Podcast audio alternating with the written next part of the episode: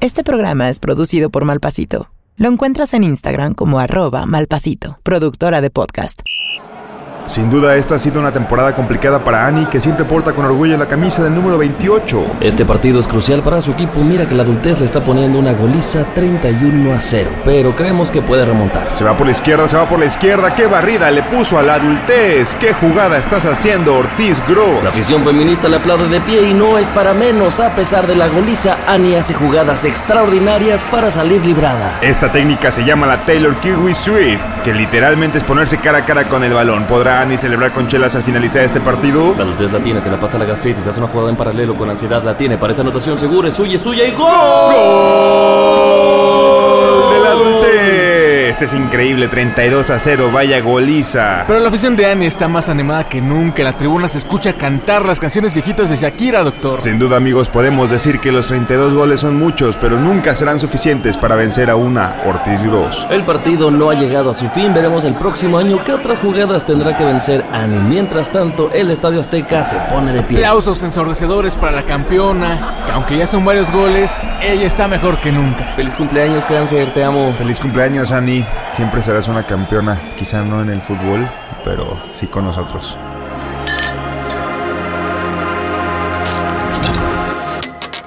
En este podcast, nadie sabe nada. Es que este podcast no damos respuestas. O, mejor dicho, sabemos lo suficiente y aprendemos en el camino. Mesa es una mesa libre, de, libre de juicio. juicios. Libre de juicio. A veces somos jóvenes Y vamos a tener como una clave entre nosotros para avisarnos cuando íbamos a tener sexo o algo así. adultitos Amigos, siento que me voy a quedar pelón. Eventualmente, en 5 años. y adultos. Si me desvelo me canso más y las crudas me pegan más fuerte. Nadie nos dijo que al llegar a grandes no lo sabríamos todo, ni lo querríamos saber. Y dije, güey, ¿cómo es posible que neta no sepa esto, no? Aquí hablamos de la crisis de la edad, lo complicado del trabajo, los corazones rotos y chismeamos mucho. chismeamos mucho. Porque sí, sí nos gusta el chisme. Nadie nos dijo. El podcast para sentirte acompañado en la etapa más larga de tu vida, la adultez. Prevenidos en tres. Con Ani, Nando y Javier. Nadie nos dijo. Este, voy a ser sincero, era un tema de esos que duran 10 o 15 minutos, pero decidí tomarlo para el intro. Porque siento que es un episodio especial. Es más, no siento. Es, Es. un episodio especial. Ok. Y este, este cuando los amigos eh, trascienden solamente el ser amigos, ¿no? O sea, que son roomies y son, trabajan en el mismo lugar y comparten y, y como que tienen los mismos escenarios y después uno se va, pero siguen siendo amigos. Y me gusta mucho como ese nivel de amistad que puedes llegar con alguien cuando, cuando te das cuenta de que, ok, vivimos juntos, des- después dejamos de ser, roomies y ahora seguimos siendo amigos. Y después trabajamos juntos, ah, y después uno, se, uno renuncia y siguen siendo amigos después de eso. O sea, me hace como un gran nivel de amistad el hecho de de como compartir ciertas cosas que no con todos los amigos tienes, ¿no? O sea, este nivel como de sobrevivir a cosas que te pueden hacer pelear, como el convivir en un departamento o en un trabajo. Claro, que incluso a lo mejor conociste a esa persona a través del trabajo o porque llegaste de otro estado a la ciudad y pues, conseguiste un departamento y conociste al, al roomie. Y eso trasciende y se hace una amistad que no es nada más como de, ah, pues es el Claro. amigo con el que voy a comer porque pues es el que- con el que estoy en el trabajo, ¿no? Sino que se hace una amistad más de, más de fondo. Y no sé por qué voy a citar Photoshop si yo soy el peor usando Photoshop, pero es como estos layers que tienes así de las capitas así de, es que es mi amigo, pero mi roomie, pero trabajamos juntos, bueno, no, pero no, y trabajamos juntos y, y entonces como que se van, como dices, haciendo lazos en los que tal vez el problema que tengas con esa persona no es de amigos, sino de la basura del pasillo, ¿no? Oye, no pero es que Photoshop ya no usa layers. Por eso te digo que No, estoy no es hablando de una cierto. estupidez. No es cierto, sí usa, te estoy molestando, te estoy molestando. ¿O, tú qué opinas, Mayra Cepeda, de esto, nuestra invitada especial del Pues, día de hoy? Hola, pues siento, pues sí, me siento muy identificada, oigan. Eh, porque además no lo he vivido una vez, lo he vivido dos veces. El tener roomie, que además trabaja en el mismo sitio que yo y que además nos hacemos o somos amigos y después, o sea, se van del, del espacio de trabajo y seguimos siendo amigos. Ya me pasó dos veces. Una vez con Fernando Montes de Oca, por supuesto, y la otra con, con otra chica que también trabajaba en Animal.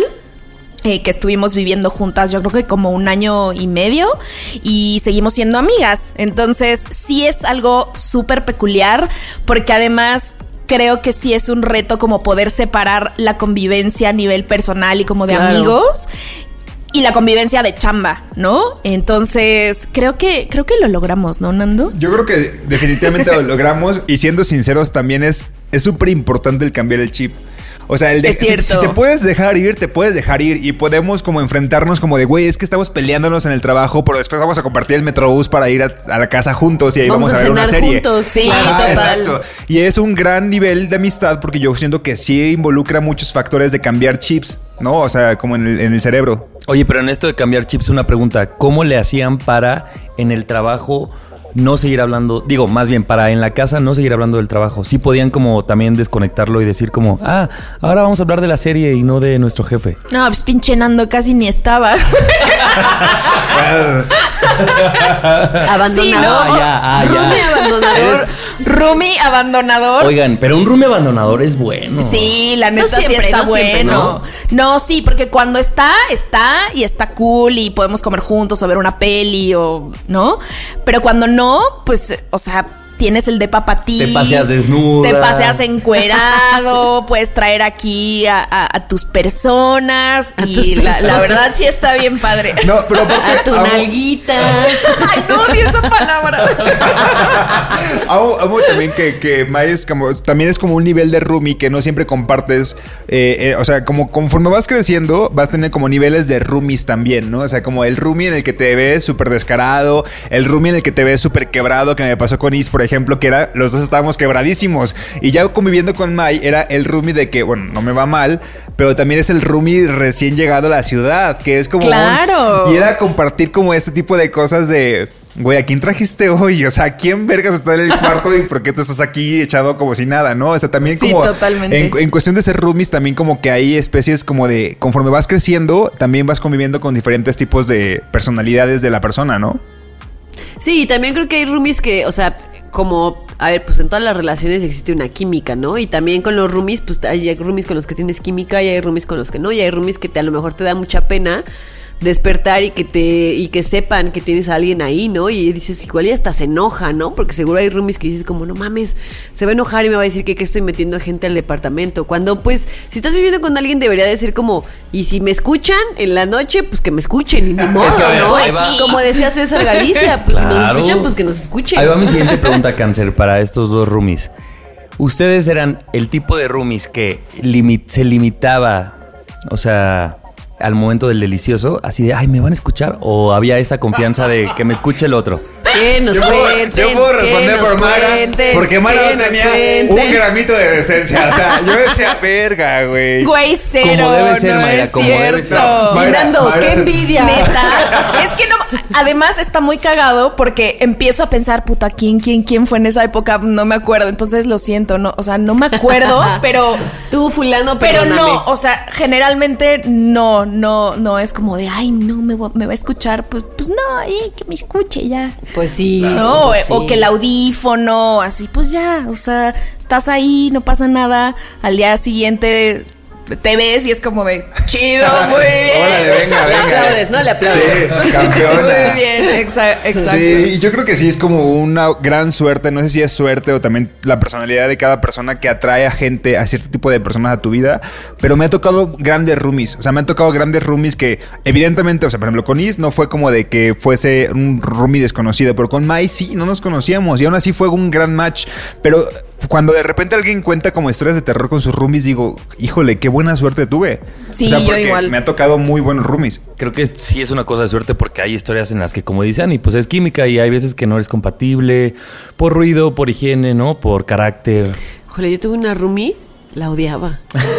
Si me estás escuchando, perdóname, pero sí te odiaba. Ay, pues porque y yo, ahí les va el chisme. Pues fue una roomie que llegó de Dada no, de amiga de una amiga. Ah, está buscando este departamento y vivíamos dos amigas juntas y nos faltaba una tercer roomie. Y entonces pues ya llegó, pero así desde el día uno que llegó, su novio, que no conocíamos, estaba, o sea, pasaba más tiempo en el departamento que yo, el novio. Y tenía como la sangre bien pesada y eran como bien cochinos. Yo me acuerdo que una vez, eh, haz de cuenta que su baño estaba como al lado de la cocina y en algún momento algo yo quería tirar, este, así como de un topper que ya no servía y como que me daba asco como tirarlo en, el- en la, en, el- En la bolsa de la basura porque luego pues, si tienen hoyo o así, todo se rega, ¿no? Entonces dije, pues lo voy a echar en el excusado. Y como era el baño que estaba ahí pegadito así, abrí la puerta del baño y dije, esto no, o sea, esto ¿Qué es no esto? puede estar sucediendo. ¿Qué es esto así? La cortina del- de la regadera, ella tenía un perro, está así toda la parte de abajo amarilla de que el perro se hacía pipí ahí y no, la- y no lo Oh, lavaba. no. Así del excusado, de la, del bote de basura salían así condones usados, así del No bote de la basura. ser. Y yo decía, es que esto no puede estar sucediendo. Y tú con Ay, sopa no, de fideo horrible. así de, ah, lugar erróneo para venir a echar esto. Sí. Soltera y con sopa de fideo. No, más bien yo dije, esto lo puedo echar, lo puedo aventar así y, y no Ya se va a dar cuenta. claro. Se va a oler mejor de lo que huele ahorita. Sí, sí, sí, sí. Duró poco tiempo, de hecho, esa reunión, obviamente. ¡Qué Conclusión, terror! gran Pero fortuna sí, de ustedes sí, dos, amigos. La verdad que sí, ¿eh? Yo creo que es la magia también del departamento. Y es algo también que. Ay. No, es que fíjate que tenemos otro amigo que se llama Ponce, que vive en un departamento que, que antes era de uno de sus amigos, Heredado mejores de amigos. de Mario, sí. que es como no queremos soltar el departamento. Y también pasa eso, ¿no? Como que de repente es como hay tanta magia de la gente que ha vivido en un departamento, en un lugar, que es como no, no quieres que nadie desconocido venga aquí, que se lo quede a alguien que conoces. Oye, nada más para ya arrancar, estamos grabando en el departamento de Mayra. Exactamente. Y hay que decir que en este departamento se grabó, estábamos discutiendo hace rato, no sabemos si el primero, el segundo o el tercero, pero por lo menos alguno de los primeros cinco episodios de la primera temporada. O sea, se grabó aquí. Los primeros que ustedes escucharon se grabaron en este mismo espacio. Es como tener un déjà vu, ¿no? Sí.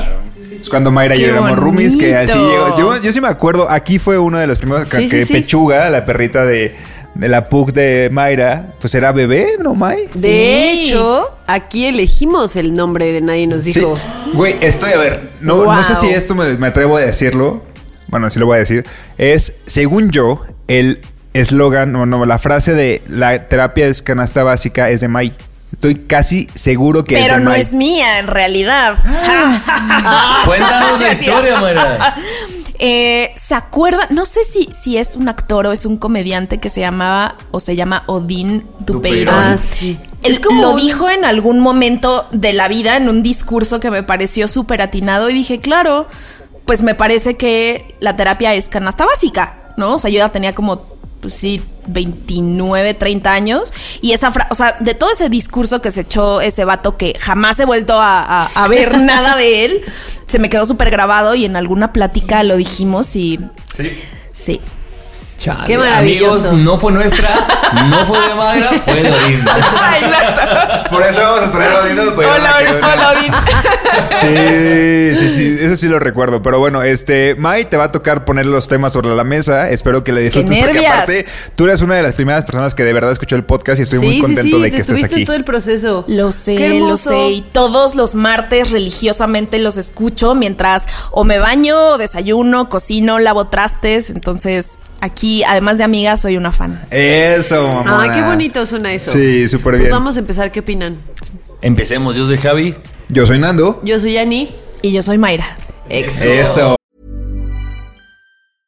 I'm Sandra, and I'm just the professional your small business was looking for. But you didn't hire me because you didn't use LinkedIn jobs. LinkedIn has professionals you can't find anywhere else, including those who aren't actively looking for a new job but might be open to the perfect role, like me. In a given month, over 70% of LinkedIn users don't visit other leading job sites. So if you're not looking on LinkedIn, you'll miss out on great candidates like Sandra. Start hiring professionals like a professional. Post your free job on linkedin.com/people slash people today. Oh.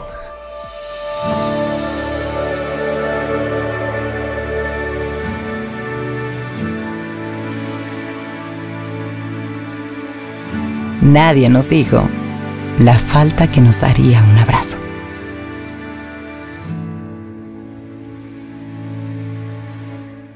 Nadie nos dijo. Y el primer tema, amigos, es, em, bueno, salió después de escuchar un podcast. Me encanta escuchar podcast todo el tiempo.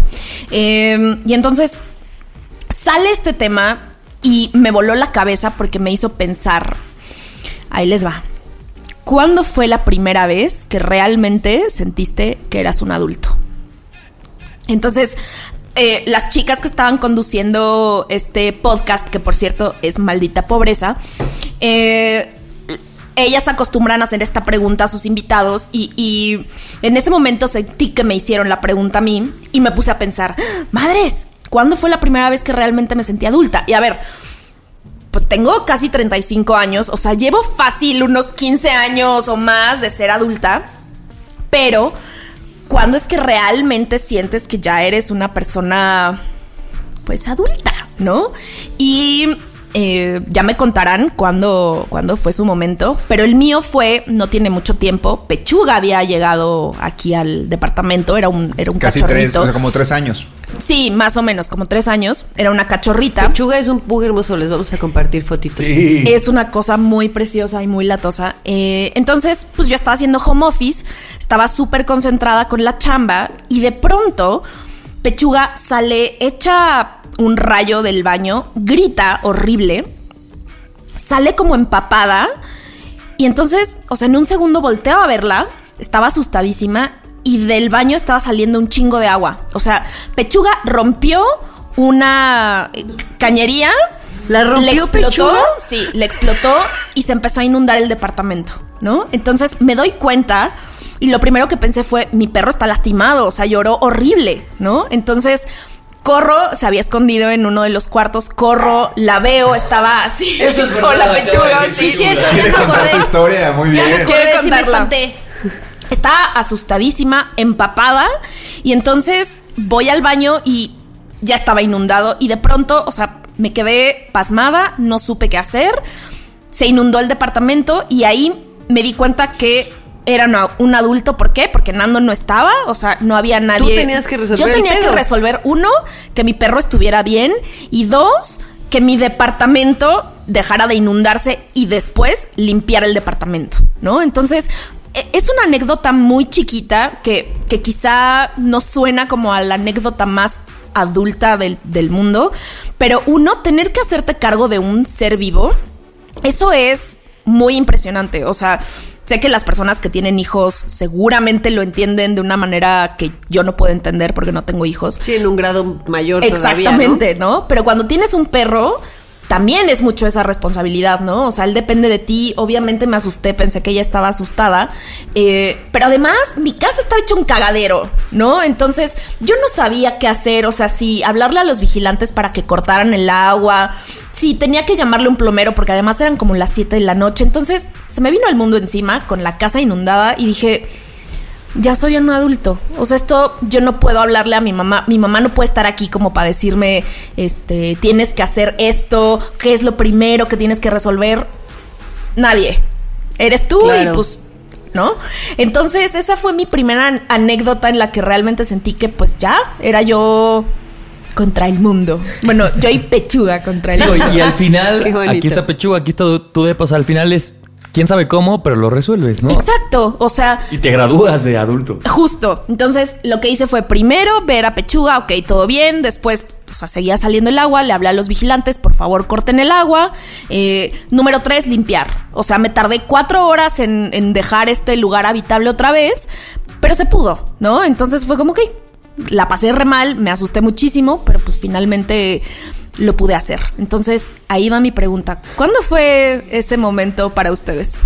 Creo que yo ahorita escuchando este tu historia, em, creo que el momento en el que más adulta me sentí o cuando me dio así el golpe de ya me tengo que hacer cargo de mi, de, de mi vida, yo así solita, eh, fue cuando, cuando yo me mudé aquí a la Ciudad de México, yo me mudé al departamento de un amigo, un roomie justo se salió. Cuando yo estaba buscando, me dijo, en 15 días se sale uno de mis roomies, vente a vivir conmigo, entonces llegué a vivir con él.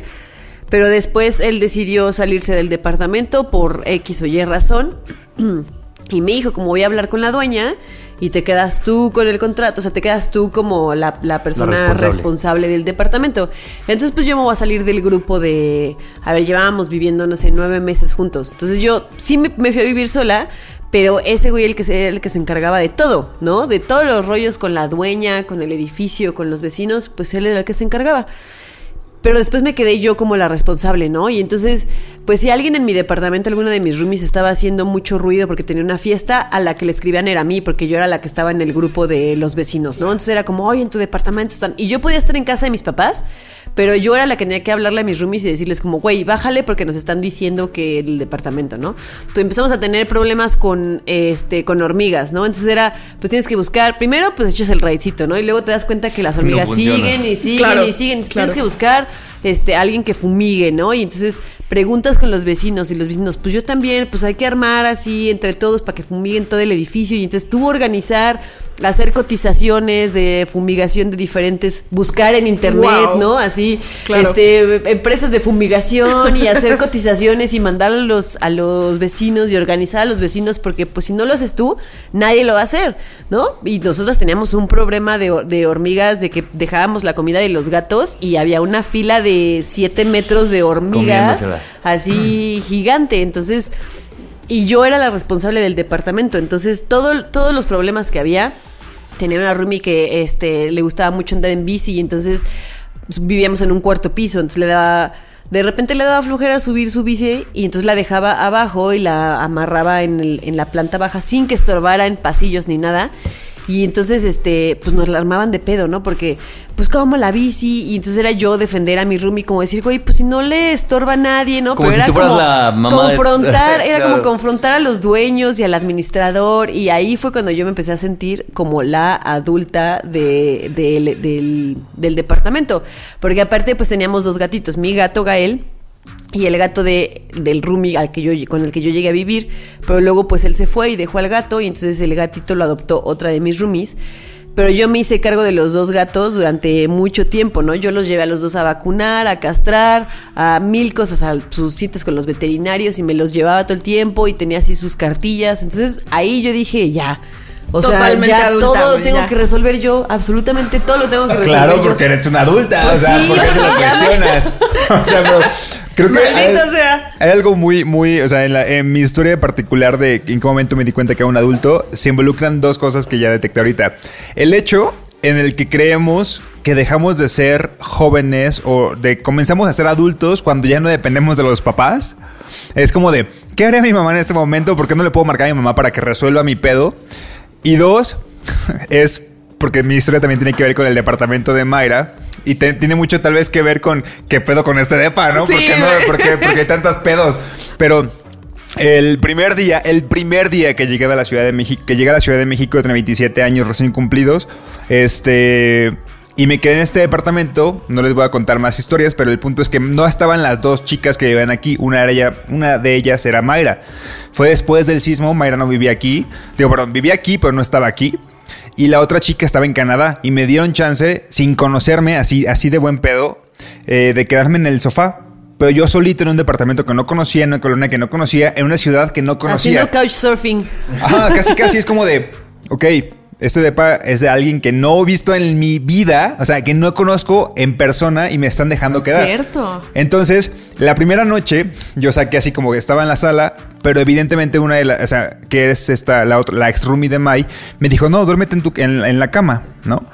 En mi cama. Entonces yo, yo comencé como a sacar cosas de la maleta y había unas sandalias, o sea, eran unas sandalias que me traje de Colima y dije, ay, es que están sucias, las voy a enjuagar. No entiendo por qué a las el primera noche en Ciudad de México me dio por enjuagar mis sandalias, pero las Qué enjuagué. extraño eres, Nando. Pero sí es algo que, que creo que. Sí. No, o sea, como que no me suena raro. Sí, es de como, bueno, estoy aquí, güey. Y este, y había un lavabo, hay un lavabo enfrente de la cocina que ni siquiera es un patio de servicio, es un lavabo que está enfrente de la cocina, ¿no? A un lado de la estufa, enfrente está un lavabo.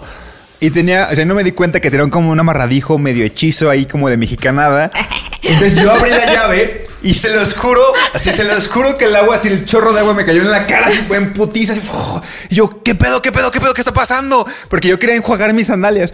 Y, y me y empezó a salir el agua y le cerraba y, y la llave no estaba cerraba. corrida, güey. Entonces yo dije, ¿qué está pasando en este momento? ¿Por qué está pasando esto? No conozco a nadie. ¿Qué tengo que hacer? O sea, yo no conocía a los guardias, yo no conocía a nadie en Ciudad de México. Mi amigo que me había traído, que era el novio de la chica que, que, que vive aquí, estaba no sé en qué colonia y dije, ¿qué vergas hago?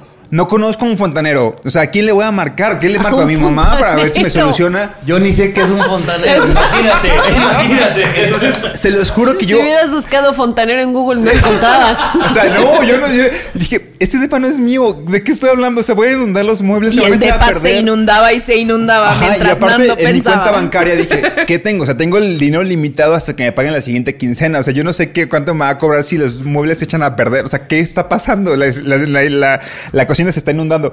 Entonces, como pude, apachurré así la llave. eh, le, le puse como una bolsa encima, le puse como otra cosa encima para hacer presión y dejó de salir agua. Limpié la cocina, no, no, no se fue más para allá. Y dije, ok, este, ok, creo que ya lo solucioné. Voy a dormir. Y me levantaba en las noches a ver si la llave no se había corrido Claro, otra vez. sí, pues sí, a ver no si pude dormir. La inundando. primera noche en Ciudad de México no pude dormir porque yo me levantaba y decía, y, y imagínate que se, de- que se salga el agua y como, no me acuerdo, no, no, no tenía alfombra. O algo había una alfombra aquí o algo así. Dije, si se moja y se echa a perder y me están invitando a este depa sin pagar un peso.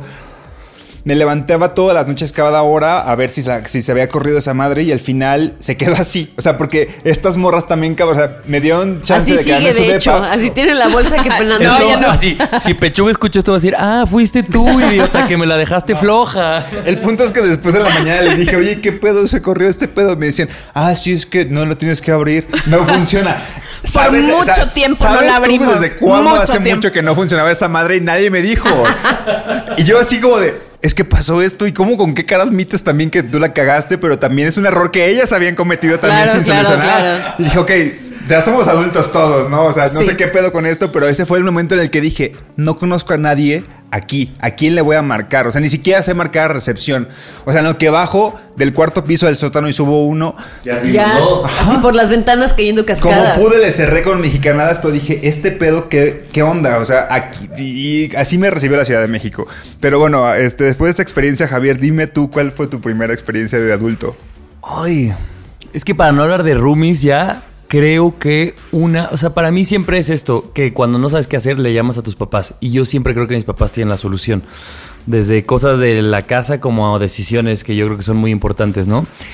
Y creo que tengo presente que cuando murió mi abuela, la mamá de mi, de mi mamá, que para mí era una persona muy, muy importante, o sea, en- entonces era la mamá de mi mamá. Entonces yo estaba muy triste, pero en su momento yo entendí que mi rol no era estar triste, sino acompañar la tristeza de mi mamá. Bueno, claro que mi tristeza cabía, pero yo dije, güey, mi mamá está deshecha o triste. A mí me toca ser el adulto en este momento, el que vaya a apoyar y hacer soporte. Oh, Entonces es que ese nivel de adultez es todavía sí. mayor. se sintió fuerte porque yo decía, güey, pues tú estás acostumbrado a que tu mamá, en mi caso, pues lloras, te abraza, ¿no? La cagas, te regaña, este, tienes frío, te dice que te pongas un suéter. Y estábamos en el, vel bueno, desde antes del velorio, yo iba manejando a casa a mi mamá, donde estaba mi abuela, todo eso.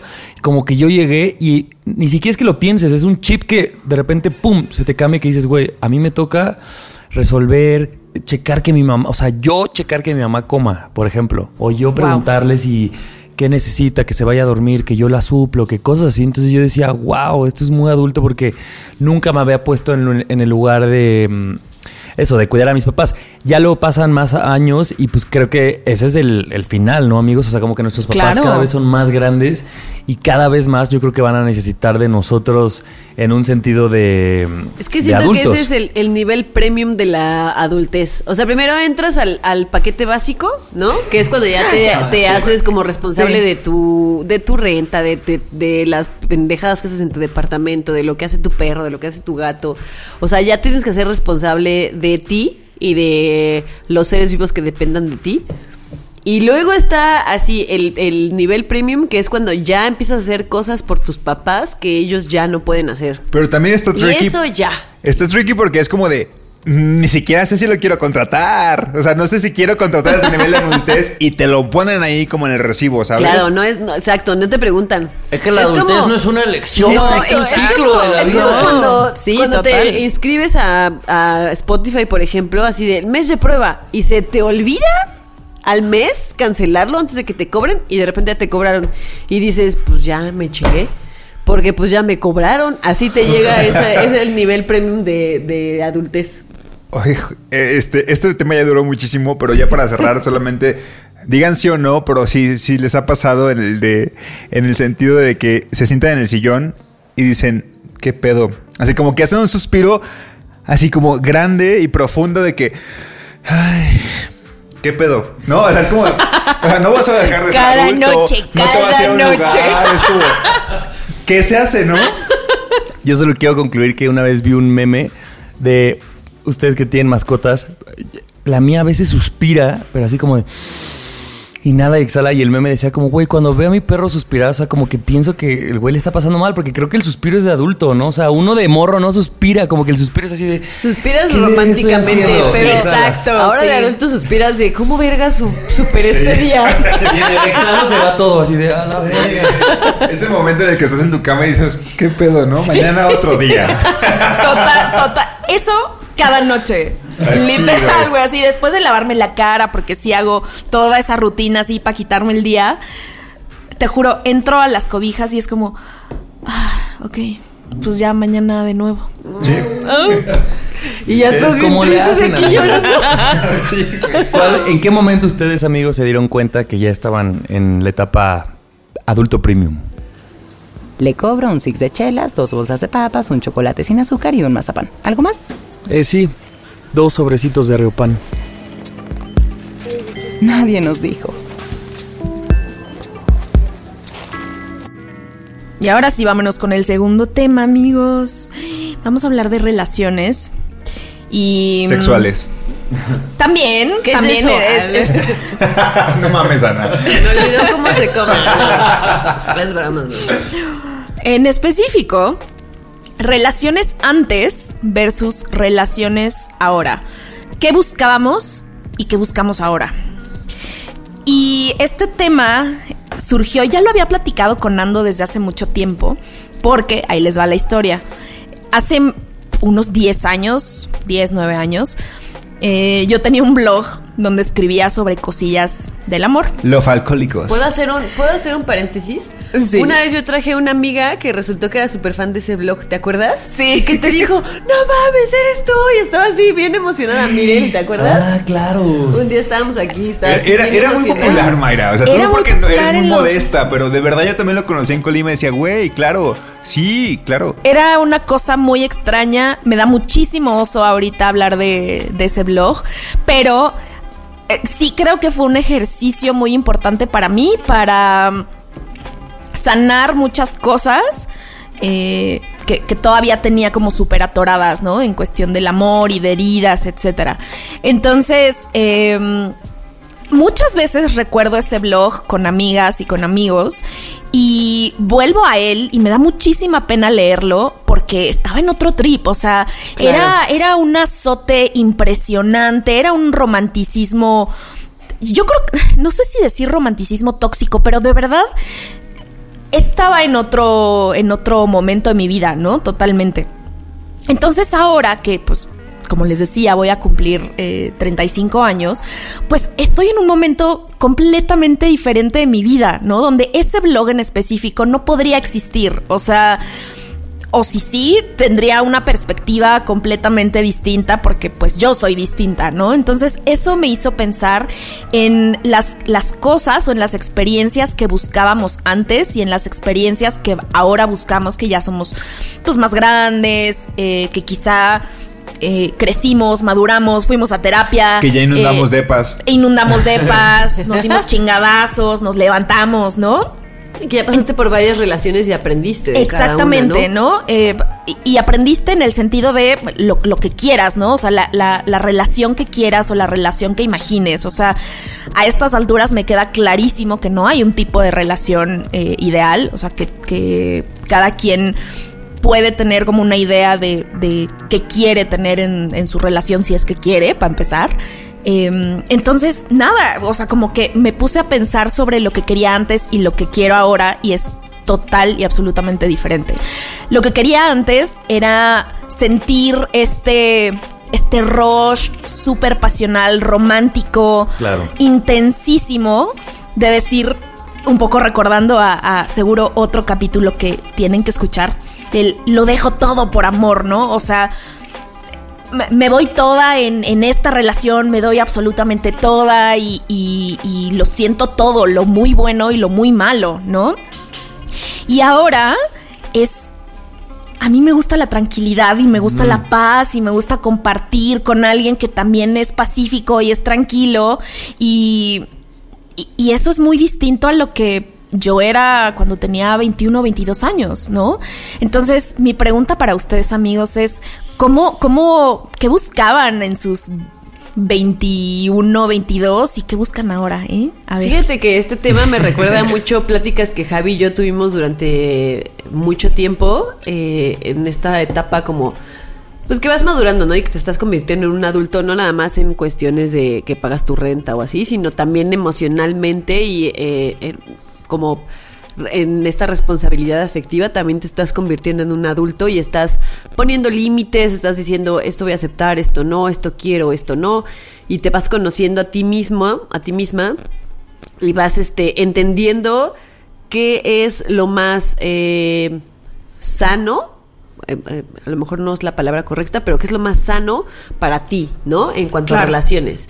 Y, y me acuerdo que hubo una época que Javi y yo platicábamos mucho de, de cuando salíamos con personas de o teníamos una nueva relación y era como, pero pues es que te acuerdas de ese primer amor que era así súper intenso y no sé qué, y pero sí, pero ahora pues ya tienes una relación más madura, ya, a ver, ya, para empezar ya no eres un morro de 18 años con la hormona hasta el Claro, tope, total. teniendo puras primeras experiencias y yéndote de hocico y sin meter las manos, así de... Total. De que si tenías una pelea con tu novio, se te acababa el mundo. Literal sentías que se te acababa Ya- el mundo. Y además, Así, perdona, ni pero hasta te gustó. O sea, hasta tú tenías un buen sabor de boca de tengo que hacer un pancho de esto porque eso quiere decir que lo amo o la amo. Claro, ¿no? O yo recuerdo escenas así que yo hoy digo, ah, qué Ahí terror la, así ahí la capa de primer amor. víctima que hablaba Isis estaba como súper, era como tu mejor amiga. Claro, como, era así el drama todo el tiempo, ¿no? Y yo recuerdo a mi, mi primer amor de pelearme con él y bajarnos del coche y perseguirnos y llorar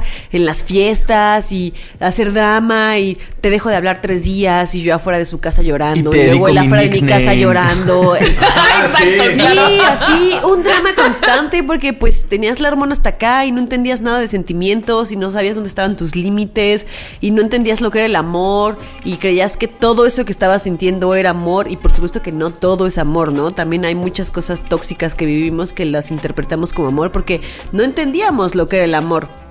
Pero conforme va pasando el tiempo y vas conociendo diferentes personas y, están y aparecen en diferentes etapas de tu vida en la que tú ya buscas otro tipo de estabilidades o eh, ya pasaste más tiempo eh, soltera y te das cuenta que te gustan estas cosas y otras no y luego aparece alguien y ese alguien no le gusta lo que a ti te gusta y te lo empieza, o sea, empiezas a conocer un montón de cosas y empiezas a entenderte a ti misma eh, empieza a ser un, un amor más maduro. Y claro que no, claro que sientes un amor muy bonito, no así de irte de hocico y de Claro. levantarte con corazones en los ojos, porque ya no sucede así, porque tampoco creo que sea tan sano. No, Es pues muy imagínate bonito, irte de hocico pero así imagínate toda la vida. no, gracias. Imagínate eso, es muy bonito Sí, levantarte y sentir que te gusta alguien muy cabrón y sentirte muy enamorada y decir como qué bonito que estoy compartiendo mi vida con alguien, pero levantarte y sentir que todo tu mundo es esa persona tampoco creo que sea sano, o sea, Estoy de acuerdo. fue muy bonito en esa época en la que nos tocó ser unos Y nos tocaba en esa época, tal vez, para ahorita estar aquí, ¿no? Claro, pero, claro. Pero hoy, pues no. A mí me gusta mucho la sensación de, de, por ejemplo, con mi novio ahorita es como el sentir de, güey, ¿cómo me cagas? ¿Cómo odio esto de ti? Y después sentir como de, ok, pero quiero estar contigo. O sea, Sí, eso, es, claro. eso es- eso es como un, Claro. una- un nivel de madurez que de verdad antes no veía. O sea, porque en el sentido es como Totalmente. de, cuando antes pensabas de odio esto de esta persona, es como yo merezco a una persona que, que- que se comporte como yo quiero y que empatamos completamente, que nuestras manos se sientan tal cual. Y que todo lo que soy le guste y lo ame y es como, ¿no? eso Es falso. y tratabas O de sea, es buscarlo, una idea exacto. que no existe. Es falso y, y en algún punto si la otra persona pensaba igual que tú, terminaba siendo como algo medio ficticio, porque es como tres meses sí y después te das cuenta de la realidad y la realidad es como, ya no te soporto. Pero el sentimiento de, de- de- de pensar o de sentir realmente como de, es que me caga esto. Me caga esto, pero soy capaz de superarlo. Se me hace un sentimiento súper maduro porque es como de... Mira, la verdad es que pues, ahorita, de verdad, si yo fuera el Nando de antes, yo te, te terminaría. Y está aquí, si es presente, conociéndome este, de, de- de mis 21, que es como, güey, yo daría esto por terminado. En el momento en el que esto no me esté haciendo match, bye. O sea, porque Claro. ¿para qué estoy con una persona que no hace match? Y ahorita es como de, ok, esto me caga y me enojo y me pongo un papel de víctima y la capa y después me emputo y después le digo y me enojo y después digo, pero aún así quiero estar contigo. Y ese sentimiento de, pero aún así quiero estar contigo, se me hace súper maduro, güey. Es como el... Y sé que no siempre todas las relaciones las vas a sentir, o sea, aún a tus 30, 35, ¿no? Pero ya cuando encuentras a alguien así, dices, bueno, va. O sea, vale la pena intentarlo a pesar de todas las cosas malas que sabemos que existen, ¿no? Y no sé, eso es como mi nivel de, de compromiso con alguien. O sea, como querer estar a pesar de las cosas que no están tan chidas. Y eso está súper adulto. Esto se liga con el primer tema. O sea, cuando ya empiezas a pensar en una manera distinta de relacionarte, mucho más sana y mucho más real. O Claro. sea, las personas no somos perfectas No. y las relaciones nunca lo van a hacer, pero creo que sí es importante tener estas, estas conversaciones como honestas con uno mismo y con, con tu pareja también. eh, y listo, o sea, un nivel de adultez desbloqueado. Y, y solamente. ¡Qué fuerte! Siempre me encanta dejarlo claro porque es importante para la gente que lo va escuchando. Es todo tiene sus límites. O sea, Claro. aquello que sea violencia, no ni siquiera te preguntes si quieres estar ahí. O sea, vete. O sea, en el momento Sí. en el que haya algo que de verdad te violente psicológicamente o físicamente, ni siquiera lo arregles. O sea, no hay forma de arreglar eso. O sea, ese es el límite, ¿no? O sea, ya no más. Y, y ahí es, es importante que lo, que lo traigas a la mesa, Nando, porque también fue algo que yo viví, o sea, una relación violenta física y psicológicamente, cuando tenía veintitantos, o sea, 20, 21, y es algo que a mis 34 es, no, no, no querría ni podría volver a pasar nunca.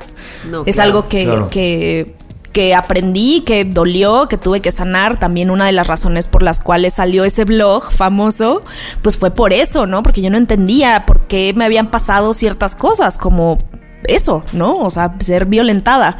Em, entonces sí, Amix, o sea, si hay ahí rastros de violencia, retírense. O sea, creo que no vale la pena estar en un lugar donde, donde te están violentando y, y te Claro. sientes terrible, ¿no? Que hace unos episodios lo decíamos, ¿no? Si, si las muestras de cariño de tu pareja te dan miedo, ¿no? O si, si este, es que te estoy cuidando, pero tú sales con tus amigos y te da miedo no haberle contado a dónde vas, pues es una muestra clara Sí. de que eso no es cariño, ¿no? Y, y es un poco para donde iba mi respuesta de, de, en mi caso, qué buscaba antes y qué busco ahora. Y era un poco lo que decías, Mai. La palabra tranquilidad para mí es la clave. Y creo que justo nunca sentirías tranquilidad en un espacio violento, ¿no? Totalmente, totalmente. Y para mí, una vez hablando con la psicóloga, me decía, la tranquilidad, pues sí es una cosa que buscamos entre más grandes somos, porque dice, güey, tuve un niño. Un niño y una niña, pues so- son inquietos porque tienen mucha energía y porque tú les dices, quédate quieto en una silla y es un castigo, ¿no? O sea, es. Claro. Yo no sé qué hacer con tanta tranquilidad. Y para mí sí es un signo, pues no sé si de madurez, pero por lo menos de esta edad de decir, güey, los lugares, además de mi pareja, pues, pero los lugares en los que me siento tranquilo es donde quiero estar. Y yo reconozco que hace unos ayeres era un Javier que buscaba el rush, güey, así de... ¿En qué relaciones o en qué trabajos o en qué lugares siento adrenalina? Porque no, porque yo hasta quería tener más de eso para poder contar cosas. Y ahorita digo, güey, no pasa nada si, si no pasa nada. O sea, si pasan los días y me preguntas, oye, ¿qué ha pasado? Yo digo, nada. O sea, para mí una gran respuesta a mis 30, y casi dos, es decir, pues no ha pasado nada. Porque entonces está chido donde estoy. Y antes yo diría, güey, me falta vivir. O sea, el Javier de 21 diría, güey, qué hueva el de 32, no está haciendo nada, ¿no?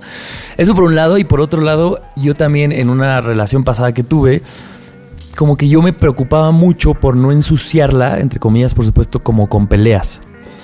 Y yo decía, es que esta relación tiene que ser perfecta e intacta. Y, y por, por no querer pelear, pues yo nunca decía lo que yo pensaba. Y ahora, a mis 32, soy una persona, no sé si me he pasado, pero todo lo que me molesta, trato de hablarlo. Y tú y yo estamos en el mismo canal, Ani, porque, porque digo, güey, claro, o sea, ¿de qué me sirve tener una relación como muy hollywoodense, ¿no? En la que no sucede nada, sino... Muy de apariencias, ¿no? Muy de apariencias. Oye, también, es- también son pederos, entonces. Sí, hijo, sí, es, yo es también. como el meme digo, de antes en mis relaciones que te hacías chiquito para contar que algo que estaba mal y ahora es como, ¿quieren el monólogo? Se los cuento, ¿eh? Este pedo salió así. Que llorabas. Antes llorabas, no sé lo que me pasa. Y ahora es, ¿quieren un monólogo? Ahí les doy los cinco puntos de mi relación. No, y además eso, como, como que ahora digo, mi relación tiene problemas, pero la de al lado también y la de enfrente también, y ya todos los, los veo como parte de la normalidad. Y a lo mejor el Javier de 22 hubiera dicho, oye, que Mayra tiene pedos. Ahora digo, güey, ¿qué no? O sea, todos lo tenemos, entonces es más normal trabajarlos y hablarlos, ¿no? Sí, y también de que ahora nos contamos, o sea, de que llega una edad, y también creo que esto es algo bonito de los 30, en el que te compartes cosas. En el que antes en Claro. los 20 creías que todo era perfecto y, y competías por la relación perfecta. Y es como ahora es que vamos a competir por quién tiene el mejor drama, ¿no? No, pero la neta es parte de la vida, güey. O sea, es parte de, de esto está pasando y no quiere decir que voy a terminar. No, está pasando porque está pasando y pasa. O sea, no, no es algo que sea, que, que es como, qué extraño es esto. Es algo pues, normal. Claro, Siempre. que lo hemos dicho en algún episodio. eh, eh, creo que discutir y, y- No quiero decir pelear, porque pelear puede tener eh, muchos, Muchos matices. muchos matices, pero creo que discutir lo tenemos muy. Eh, como muy satanizado, ¿no? De cómo estás discutiendo con tu pareja cuando puede ser lo más sano. O sea, si tú no dices lo que piensas y lo que te molesta y lo que te duele y, y no, no hablas, no verbalizas tus límites, pues la otra persona no va a saber que está rebasando esos límites. Y los tú va a no le seguir dices, pasando. estos son mis límites, no me gusta que hagas esto. La otra persona no es adivina, ¿no? Que también creo que es algo que- Totalmente. que, estaba- cuando estábamos muy morros creíamos así de de ¿por qué estás enojada? Pues deberías de saber por qué estoy enojada. No mames, ¿cómo vas a ver la otra persona por qué estás enojada? Pues, a menos ¿qué no de me que conoces? algo- ¿Con quién andas? ¿Con un Exacto. extraño? Exacto. Relación, dos semanas. Dos semanas, ya, ya, llevan tres días. Es como, güey, pues obviamente no te conoce y aunque te conozca de tres años, pues puede ser algo que, que, que tiene que ver con un montón de cosas, porque tuviste un mal día, porque algo en el, pa- en el trabajo te pasó que cuando llegaste a la casa este, te volvió a tocar las fibras sensibles. O sea, hay mil matices en los que la Total. pareja no va a entender qué es lo que te está sucediendo. Entonces, decir las cosas, verbalizarlas, discutir incluso. Luego re- te reconcilias y está chido reconciliarse, ¿no? También Y el tiene su sexo de parte reconciliarse. me Siempre es bueno que una pelea. Órale, pues. Este, pues que la gente nos diga justo eh, cómo era su relación antes y lo que han aprendido justo ahora. Eh, para que así en la cajita de Instagram que está ahí.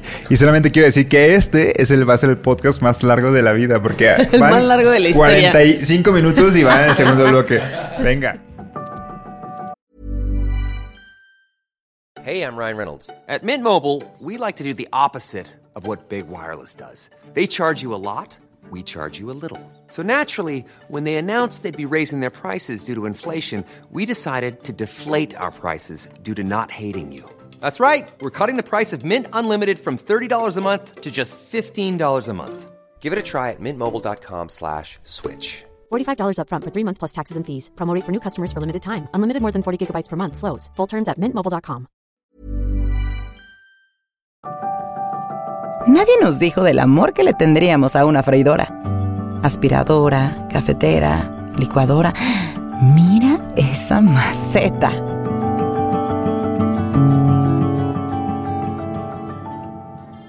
Y ahora sí, Amix, el último tema tiene que ver con salud mental.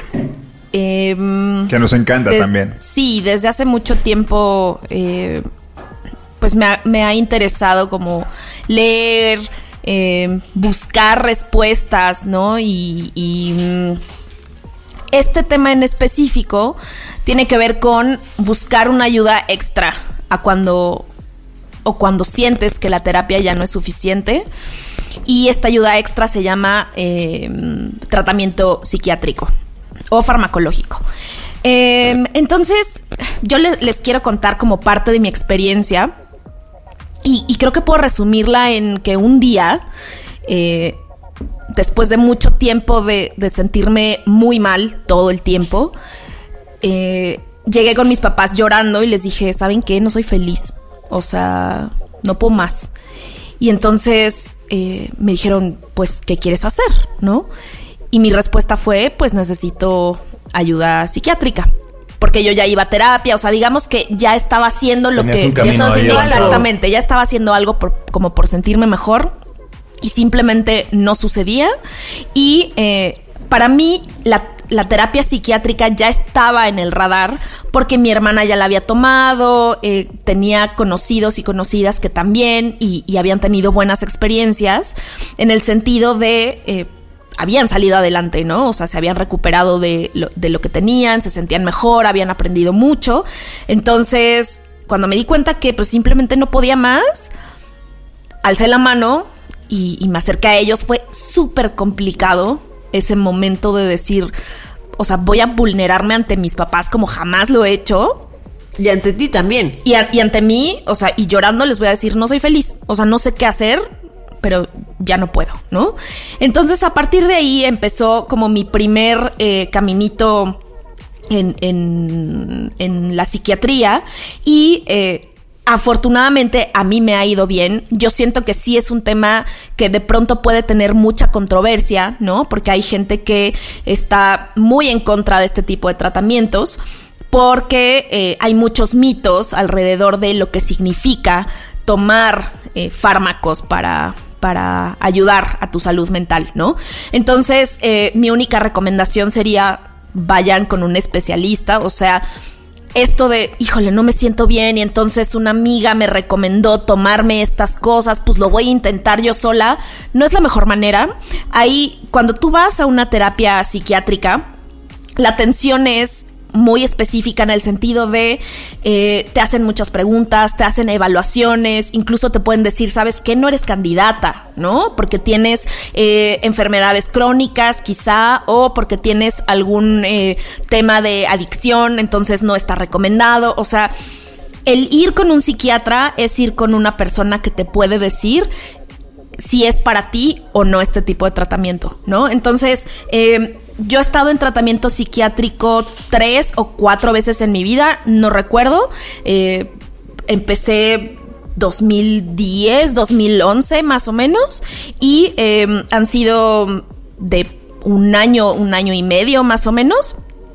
Y el último, estoy, estoy en él ahorita. eh, por supuesto que con la pandemia fue una cosa. Claro. O sea, se salió de las manos, ¿no? El tema de, de, de la ansiedad en específico. Y, y yo no quería, o sea, sucede algo extraño. Cuando, cuando tienes más de un episodio depresivo de ansiedad, puede resultarte algo muy cansado, ¿no? Como, ay, otra vez. O sea, y bueno, es algo con lo que tenemos que vivir, ¿no? O sea, esto, esto no es algo que se desaparece, o sea, vive contigo, em, lo conoces, lo, lo, lo aceptas, pero es algo que pues no se va, ¿no? O sea, te acompaña y... eh, lo mejor es como reconocer cuáles son tus síntomas, qué es lo que te detona ciertas cosas, etcétera.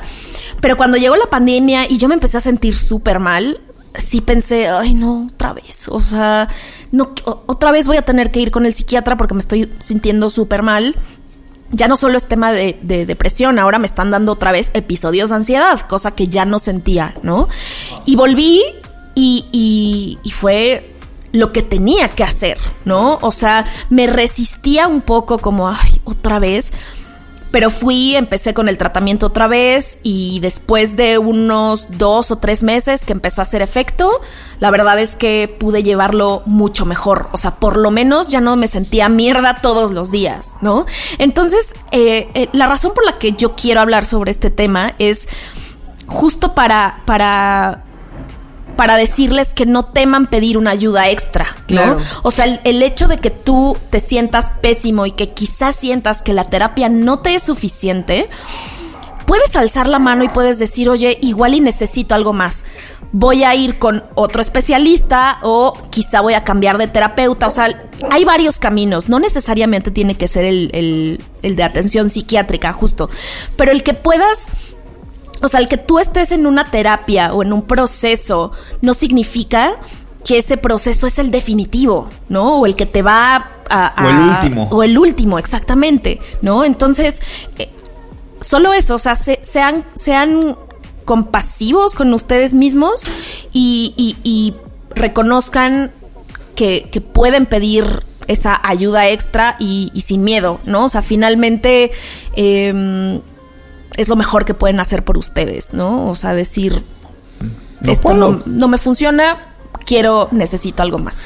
Sí, yo recuerdo mucho cuando recién, volví- o sea, cuando encontré a mi psicóloga actual, que ya llevo más de un año con ella, cuando, es que, que, que fue como una terapia diferente a la que había tomado antes, que esta es conductivo-conductual, no, eh, cognitivo-conductual.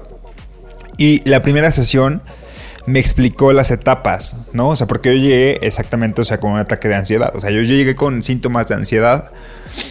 Y lo primero que me dijo Lili fue como de, a ver, Hernando, va a pasar esto, esto y esto, vamos a tener varias, varias sesiones en las que yo te voy a hacer preguntas, te voy a como a dar lo que yo siento que pasa, te voy a dar actividades para tu semana y cuando vuelvas, este, vamos a evaluarlas, ¿no? O sea, primero era cada semana y ahorita ya estoy yendo una o dos veces al mes. Pero fue la primera psicóloga que me dijo, en dado caso de que esto no sea suficiente, yo te voy a em, Canalizar. canalizar con un psiquiatra.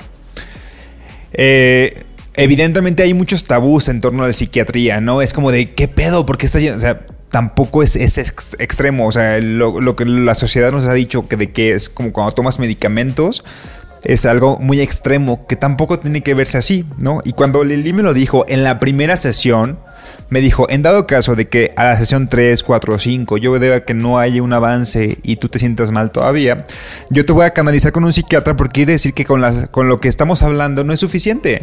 O sea, necesitas un apoyo médico para que tu cerebro, o sea, no es, no es como que tú estés mal, es simplemente que tu cerebro no está generando algo que te hace sentir bien. Y aún así, con todas nuestras charlas, esto no está mejorando, te vamos a apoyar con un, con un medicamento que tu cerebro reaccione y te haga sentir mejor. Y eso no está mal. Y, y fue como la primera vez que yo, como estuve cerca de la psiquiatría de, de tomar medicamentos y dije, ok, me quitó el tabú de esto. O sea, me, me explicó el hecho de que en dado caso de que, mi- de que no es que yo esté mal, es simplemente de que mi cerebro no está generando algo que, que me haga sentir mejor. Y simplemente me van a ayudar para darme un empujón. Y no es como de que sea siempre. O sea, y si sea siempre es como de no pasa nada. O sea, no está mal que tu cerebro no genere eso. Simplemente a ti como persona no está generando esto. Te vamos a apoyar para que te sientas mejor, ¿no? Entonces me alivió de una manera increíble de que dije, güey, me, me- me- me quitó el tabú de la psiquiatría en una frase y fue como de, va, o sea, va, o sea, siempre como que el acompañamiento de un psicólogo, un psiquiatra también es muy importante, no sé, no sé, May, cómo lo piensas, pero también siento que es una persona que pues le confías mucho y es como de, te vulneras. Claro, y, Y que te bien. explique, que te haya explicado eso desde la primera sesión, es fabuloso, porque sabes a qué proceso te estás enfrentando y cuáles son tus opciones, ¿no? De hecho, eh, en cualquier terapia, eh, la recomendación es que tu terapeuta hable contigo desde la sesión 1 sobre de qué se va a tratar esto, ¿no? O sea, cuál es la corriente que está siguiendo, cuáles son los tipos de ejercicios que van a abordar, etcétera, para que tú llegues con mucho más confianza e información y- y sientas este estas ganas como de decir, ok, eh, ya sé de qué se trata, voy a tomar una segunda sesión, estoy informado, voy a explorar ese camino, ¿no?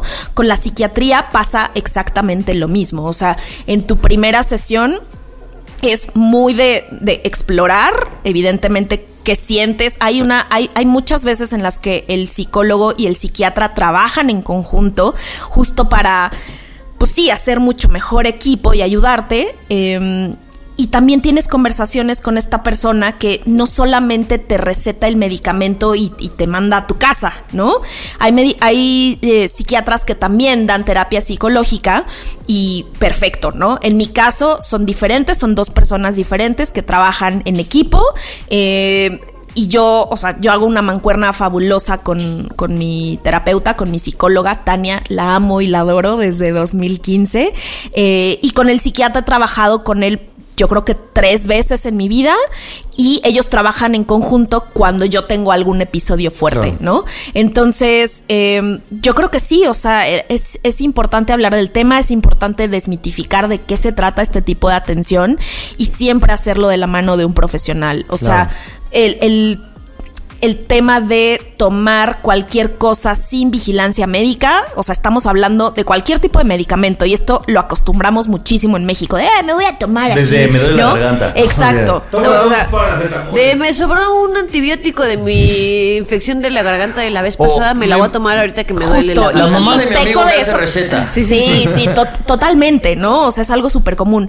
Pero cuando se trata de ese tipo de medicamentos, No, claro. Es súper delicado hacerlo sin una vigilancia médica. Por supuesto que en la primera vez que, que tuve tratamiento psiquiátrico, eh, evidentemente no está recomendando que lo dejes de en chinga, ¿no? O sea, hay un proceso para empezarlo y un proceso para terminarlo.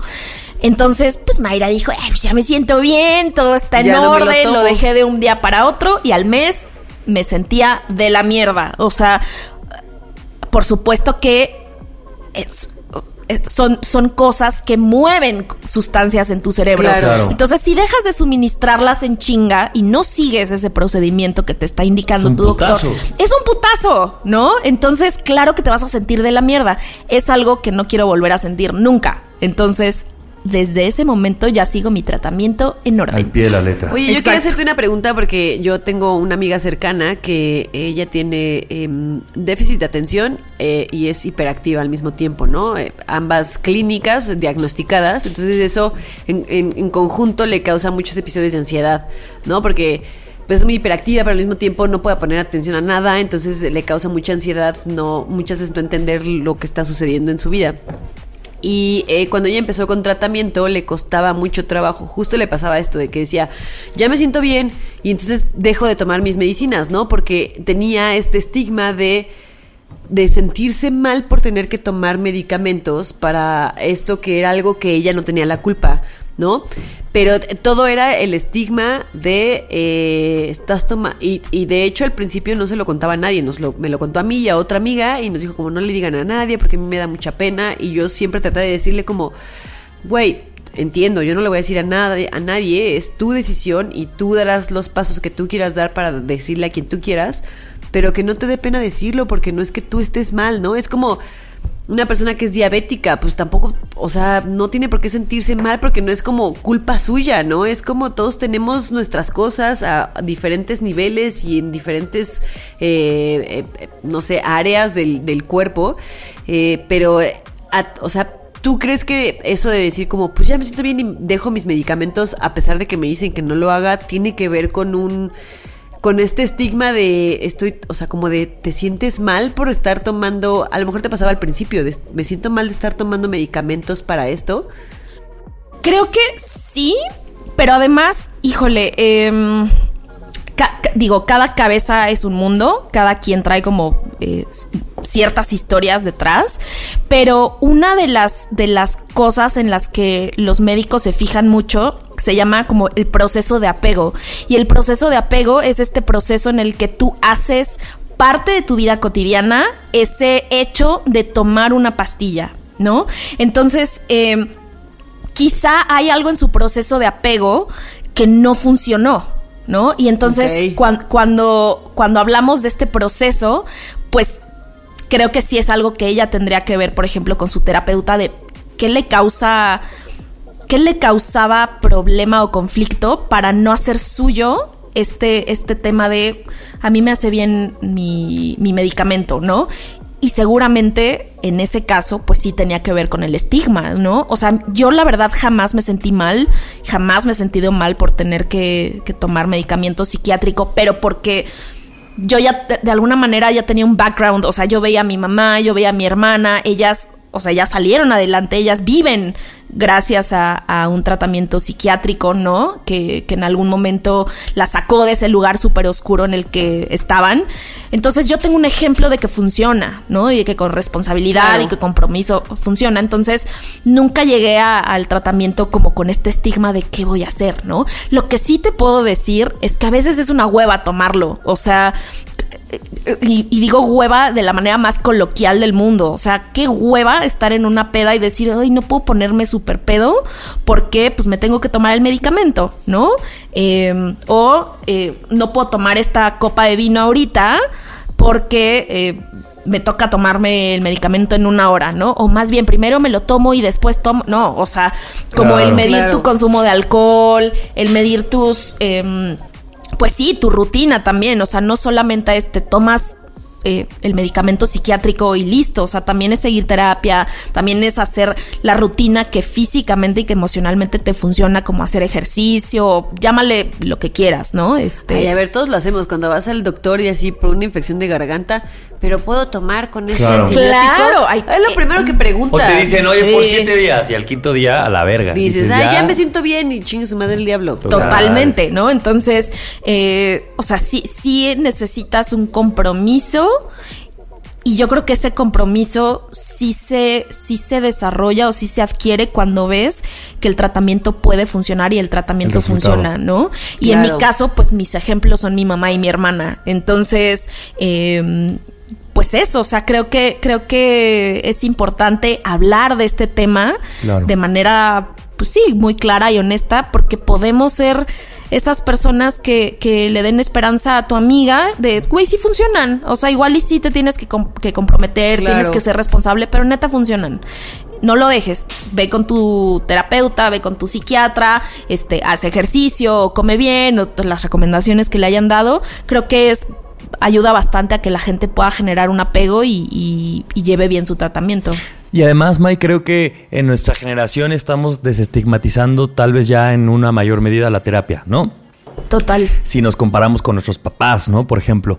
Pero siendo que nuestra generación, por ejemplo, la psiquiatría todavía está en pañales, en, en un sentido como es de, como ah, el bueno. siguiente paso, ¿no? Sí, es si como no hemos terminado de, terapia. de, de desestigmatizar la terapia, pues menos la psiquiatra. Exacto. Y una vez yo hablaba con una amiga que justo, o sea, escuchándote, se me hizo muy similar, que fue con su psicólogo y le dijo, ¿sabes qué? Este es un tema de psiquiatra. Fue con el psiquiatra y el psiquiatra se lo bajó en una frase que le decía, güey, imagínate que, o sea, lo que yo te voy a dar es un químico que tu cuerpo no está teniendo. Eh, más o menos creo que algo así, espero no estoy diciendo una, una tontería. Dice, güey, tú piensas que lo que te estás tomando no tiene que ver ni siquiera contigo, ni con, ni con tu día a día, ni con si eres. Porque ella me decía, yo me cuestionaba por qué estoy así, si tengo una chamba de mis sueños, si me estoy a punto de casarme. si- y entonces Claro. te da más bajón el estar evaluando todo lo que tienes y que aún así no te sientas en Claro. el lugar que quieres estar. ¿no? Claro. Y le dijo, güey, piensa que es un químico que, te, que no te está funcionando y esta pastilla lo único que te va a hacer es eso. Entonces ella me dijo, güey, es más fácil pensar que me estoy tomando el químico que me falta a que me estoy comprando, o sea, que me estoy tomando la felicidad que no tengo porque no va por ahí y como que siento que los cables todavía los tenemos nosotros mismos, esta generación, bien enredados de, güey, la medicina, ¿qué me va a hacer? Me va, me está, este, ¿no? Como adormeciendo o, no me, o me está haciendo algo que yo podría hacer solito y es como, güey, no. no a veces no puedes solo, ¿no? Y no está mal, o sea, no está mal. Si tu cerebro no está produciendo eh, serotonina, güey, no hay, fo- o sea, ni aunque vibres alto, porque claro que escuché el episodio pasado, Ni aunque te obligues a ni aunque te sonreír. obligues a sonreír, tu cerebro va a producir eso, perdón, pero eso no existe, ¿no? Güey, ocupamos más influencers que hablen de esto. Total, O y sea, que, que dejen de hablar de, de güey. vibrar cosas que alto, no son por reales, favor. que son cosas súper de privilegio. Claro. De hecho, Mike, qué bueno que, que tocas el tema porque creo que nosotros eh, de repente decimos como, bueno, una cosa es la depresión, o la depresión clínica de tu cerebro no produce algo y otra cosa es que te sientas como triste, medio deprimido, que tengas episodios depresivos, ¿no? Eh, pero creo que ninguno de los tres está- hemos estado en la posición de- de mm, pues de, de ir a una, a una consulta con un psiquiatra y creo que es un tema muy importante que tenemos que empezar a tocar y me encanta que lo hayas hecho y muchas gracias por abrirte y compartirnos tu historia porque creo que creo que le puede ayudar a mucha gente que nos escucha y, y muchas gracias por hacerlo porque me parece súper súper súper valioso súper No, valioso. de nada, completamente. Sí. O sea, eso es un- algo que, que los tres compartimos de cuando alguien se atreve a hablarlo.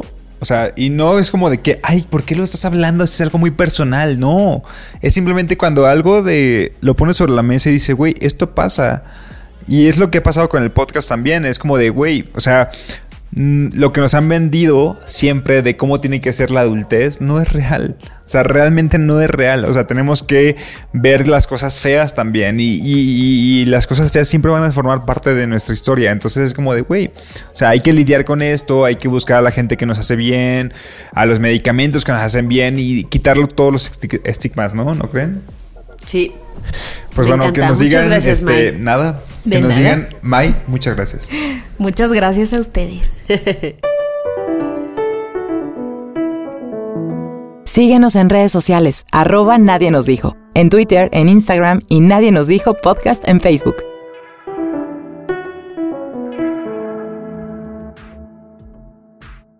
Nadie nos dijo que un perrito o una inundación en el DEPA nos harían sentir, por fin, responsables de nuestra vida. Nadie nos dijo que las relaciones tranquilas y pacíficas nos llenarían el corazón después de los 30. Nadie nos dijo que se vale pedir ayuda extra si tu terapia no es suficiente. Me encanta. Eso. Me encanta. Qué gran programa, amigos. Oficialmente en récord Guinness, este es el episodio más largo. Pero Ay, te eso llevas no es el récord Guinness queja. del episodio más largo de nadie nos dijo. O sea, solo quiero dejar en claro algo de que cuando pensamos en grabar con Mai o con Isis fue cuando invitamos a Luz, cuando invitamos a Majo, que fue en la temporada 2, Claro, de hecho, May iba a grabar.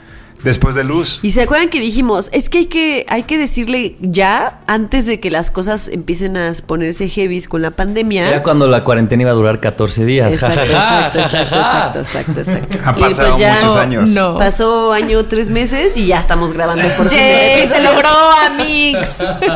Es como un año perro, ¿no? Así. Cuando, o sea, los años pandemia. Haz no. de cuenta, haz de cuenta. Solo yo. Sí. No, haz de cuenta que sí. Muchas pues bueno, gracias, amigos, estuvo excelente. Muchas May, gracias, por la pasé muy bien. Qué cosas. bonito es estar aquí con ustedes, Amix. Oye, pero ahora un podcast que escuchas cada martes te vas a escuchar a ti misma. Qué raro. No, ¿Sientes emoción Eh, mm, no, ¿O yo creo que no lo voy a ¿O no lo escuchar. vas a escuchar? No, no lo voy a escuchar. Me, da- me da penilla. Vamos bueno, sí, a venir les voy a dar, les voy a dar su, su clic.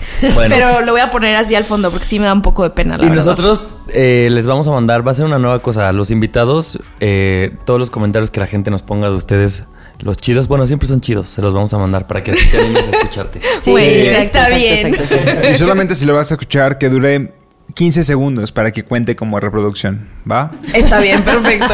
Éxito. Pues bueno, amigos, espero que les haya gustado este episodio. A nosotros nos encantó. Sí. Por eso duró tres horas. Pero pues es momento de despedirnos. Yo soy Yani. Yo soy Nando. Yo soy Javier. Y yo soy Mai. Eso. ¿Y esto Hasta fue? la próxima. Nadie nos dijo. Eso. Martes. Adiós. Nadie nos dijo. El podcast donde hablamos de lo que en serio nadie nos dijo. Cada semana, nuevos temas de la adultez que deberían contarse. Con Ani, Nando y Javier. Nadie nos dijo.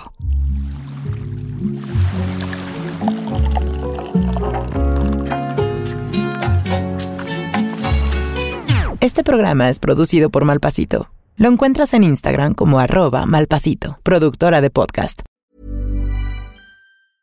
Even when we're on a budget, we still deserve nice things.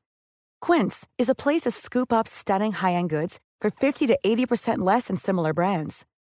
They have buttery soft cashmere sweaters starting at $50, luxurious Italian leather bags, and so much more.